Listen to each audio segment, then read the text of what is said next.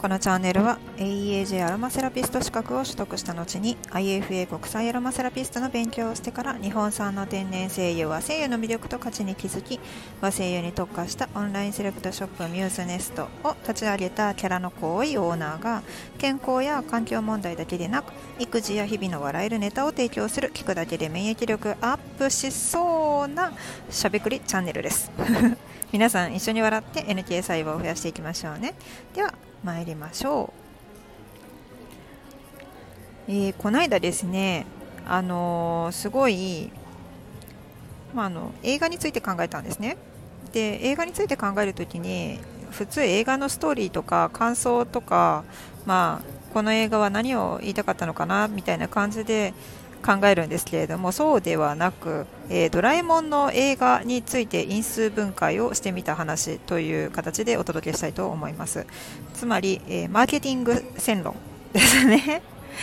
そうあのちょっと考えてみたら面白かったのであの皆さんとシェアしたいなと思います、えー、ドラえもんの映画、え毎年毎年出てますね新作が。であの私なんて本当に小さい頃からドラえもんの映画をずっと見てきた世代なのであのすごく親しみのある映画の一つではあるんですけれどもこの「ドラえもん」の映画ですね、まあ、あの藤子不二雄さんがお亡くなりになられてであの大山信也さんの声とも変わってでものすごくそのちょっとイメージがちょっと変わってきたんですよね。でもういもうめちゃくちゃ変わったなって思うのがあのスタンドバイミーになって 3D になった瞬間ですね、うわい!みたいな。ドラえもん 3D になってるみたいなね。でしかもあのとっても大好きドラえもんのあの曲も変わっちゃったんでね全部ね。うん。なんかすごい寂しいなって思います。だってちびまる子ちゃんはずっとポンポコリン言ってるじゃないですか オープニングで。そうか、まあ、時代は変わったなっていう感じですね。声優さんたちももちろんねあの皆さんリアルタイムで年を取られていくわけですからそれでも普通にその声を出してるっていうことがすごいですよね。はい。まあ、それは置いといて。でドラえもんの映画ってその、まあ、新たなその長編映画を漫画とは別に、まあ、出してきたわけですよね。でその出してきたその映画なんですけれども、まあ、途中でリニューアルの時代があったんですよね。そのび太とのび太の恐竜ですね、これがもう、ね、一番最初に出たやつ、あのピースケ、もうほんまに泣きそうになってましたけども、あの話がですね、なんと2006年にのび太の新 新のび太の恐竜かになって、えー、新しくなって絵が綺麗になって戻ってまいりました。ね、で、あのー、4対3のテレビを見ていた時の感覚であ16対9になってでそれでまあ映画を見てで画質が綺麗になったらそれは結構なんかねあの新しくなってあ良くなったすごいなって新しくなってんなっていう風にそれはすごくね感動したんですよであの背景もすごく綺麗になってたからびっくりしたんですよね、うん、書き込みの量が。でそこからまあどんどんどんどんまたリニューアルされていったわけです。新何々シリーズ、まあ、新の宇宙開拓史とか新鉄人兵団とかいっぱいこうねあの名作と言われている、まあ、日本誕生もそうですよね。私大好きなんですけれどもあれがまたリニューアルされてですねあの映画として公開されたと。でだんだんだんだんそのリニューアルを続けていくうちに、まあ、ドラえもんチームもちょっとこう新作を出したくなったのかなっていうのかそれともリニューアルだと飽きてきたかなと感じたのか、えーと、のび太とあのあれですね宝島海賊船に乗るやつですね。あれで、えーと、すごくね成功を収めたようなんです。もう興行収入で言ったら50億以上の成功を収めたらしいんですね。これもリニューアルからの脱却でオリジナルの脚本で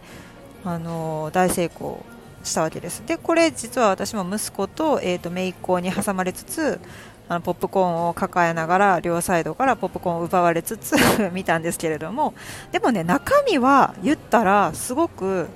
そのちっちゃい子向けではないんですよ。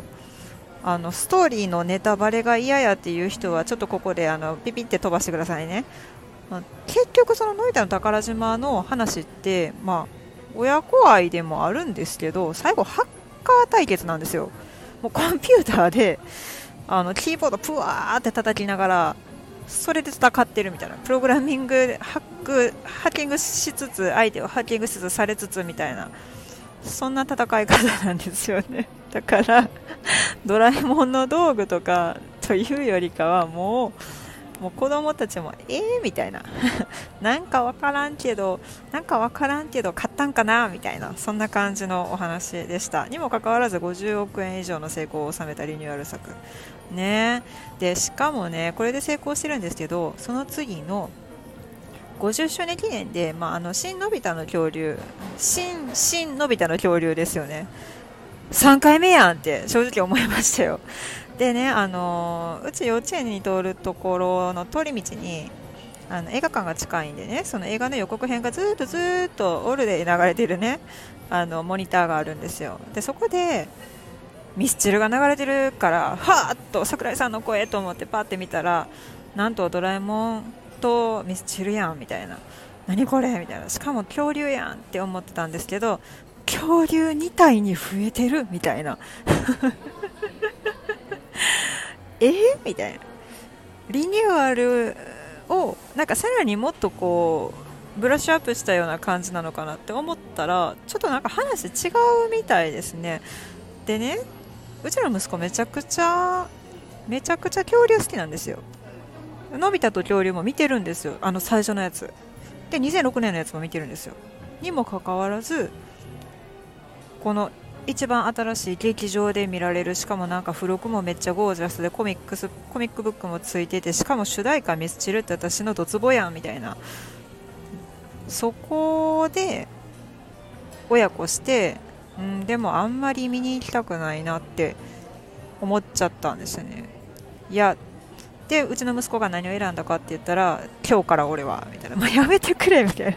なんでそっち選ぶせめて、せめて弱虫ペダルにしてって思ったんですよ。5歳。5歳ですよ、5歳。5歳。そりゃ、そりゃ、そりゃみっちゃんが、みっちゃんがうんことか言ってるの楽しいの分かる、分かるけど、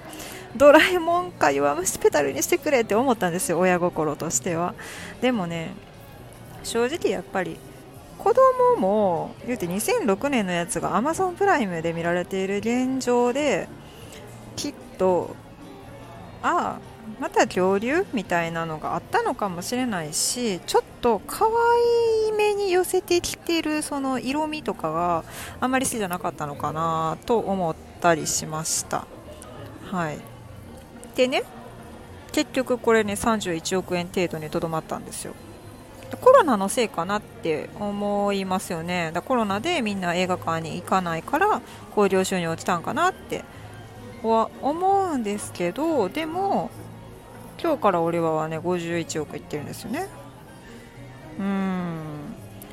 そうだから単にコロナ禍だからっていう風な理由では片付けられない。だってドラえもんの映画ですよ。もう子供大注目じゃないですか。にもかかわらず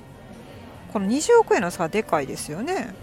めちゃめちゃ付録も作ったし主題歌はミスチルやしっていうね。でうーんと思ってたらそのドラえもんのチームがまた次またそのモニターの前ですよ。そのいつも予告編が流れてるモニターの前パッて通ったらのび太のおばあちゃんの話やっとるんですよ。もうちょっと待ってこれは泣くパターンやなってこう瞬時にこう脳内脳内記憶を手繰り寄せてですねあの漫画を読んだ時の自分の感情を呼び起こしてしまってあかんこれ泣くパターンやと思いました。もうちょっとでそのだだ泣きしたまんまあの幼稚園に入って幼稚園の先生たちにあの大丈夫ですか？お母さん何があったんですか？って聞かれるところでしたね。で あのね次のやつはねのび太のおばあちゃんの話とのび太とあの結婚前夜の話をしかも「スタンドバイミー2」っていう 3D にしてあのやるみたいですね。これってその前のそののび太の恐竜ではめちゃめちゃ気合い入れて作ってたにもかかわらずその伸びなかった。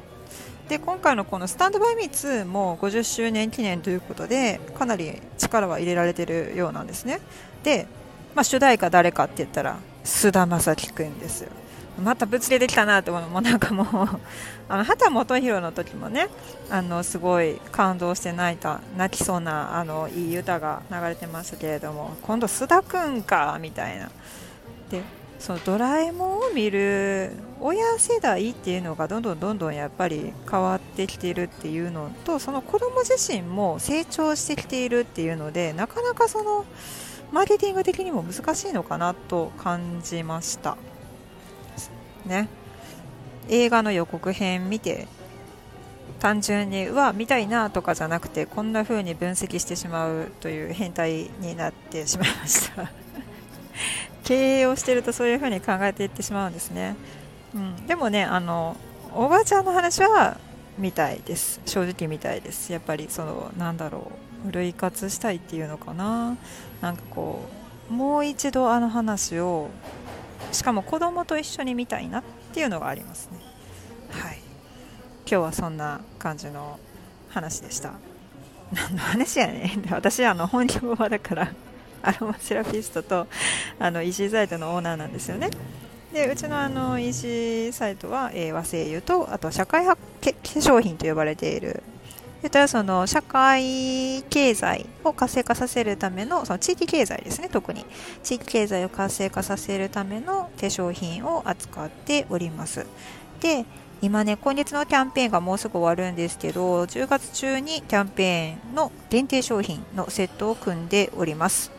もうね10月も残すところあとわずかですね。はい。でまたねあのー、明日のお昼ですねインスタライブでまあ、お昼間ちょっとあのバームバームバームっていうねテーマでやろうと思います。皆さんねあの保湿が大事になってきてるってちょっと感じておられると思うんですけれども、まあ、その中でも、まあ、よりクリームよりも保湿力の強いバームなんですけれどもバーム世の中に溢れてるからそれぞれの違いってどんなんなみたいな感じのことをあの使いながらリアルにお伝えできたらなと思っております。で前回のインスタライブの時はもう、あのー、もうちょっとなんか、もうお願いみんな綺麗にしてやってるやんって思うくらい自分のすっぴんをさらして体張ってますねって言われたんで 今回ちょっとフィルターかけさせてお願いって思いました。でインスタライブもだってほらいろんなフィルターかけられるじゃないですか。そうそうそう。ちょっとねアラフォーで、まあ、その肌年齢はねめちゃめちゃ若いとはいえね辛いもんがあるんですよなかなか。すっぴんをさらすっていうのも。でもそんな、えーと、現状を見ながらあのこういう選び方をしていったらいいのかな化粧品そのつけてつけてつけまくるカバーしてカバーしてカバーしまくるケミカルな化粧品ではなくて引き算の化粧品というか、うん、シンプルケアでいいんだよっていうような